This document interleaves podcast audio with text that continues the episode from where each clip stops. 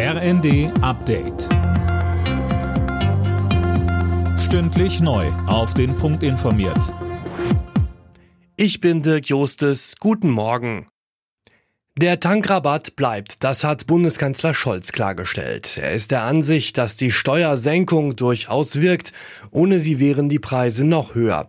Zu der Ankündigung von Wirtschaftsminister Habeck, das Kartellrecht zu schärfen, sagte Scholz. Es ist jetzt richtig, dass wir wegen der aktuellen Entwicklung der Preise äh, genau hinschauen, dass auch das Bundeskartellamt sich jetzt bemüht, das Notwendige zu tun und dass wir dabei aber auch untersuchen, ob die Instrumente und Möglichkeiten, die wir haben, ausreichen und uns dann auch nicht scheuen, gesetzgeberische Maßnahmen zu ergreifen, wo wir Effizienzdefizite feststellen.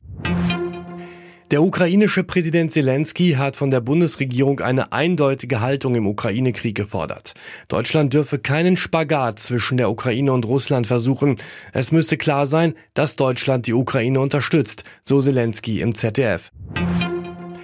Die Bundesregierung stellt die Weichen für die Legalisierung von Cannabis. Heute soll es die erste von fünf Expertenanhörungen geben, teilte das Bundesgesundheitsministerium mit.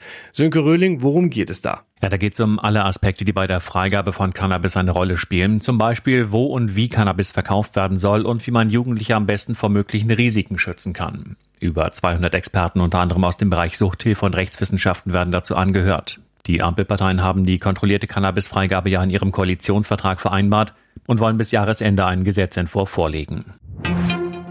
Großbritannien riskiert im Nordirland-Streit einen Handelskrieg mit der EU. Am Abend hat der britische Premier Johnson angekündigt, die Brexit-Verträge einseitig ändern zu wollen. Hintergrund ist eine Regierungskrise in Nordirland, die sich um Zollkontrollen an den dortigen Grenzen dreht. Alle Nachrichten auf rnd.de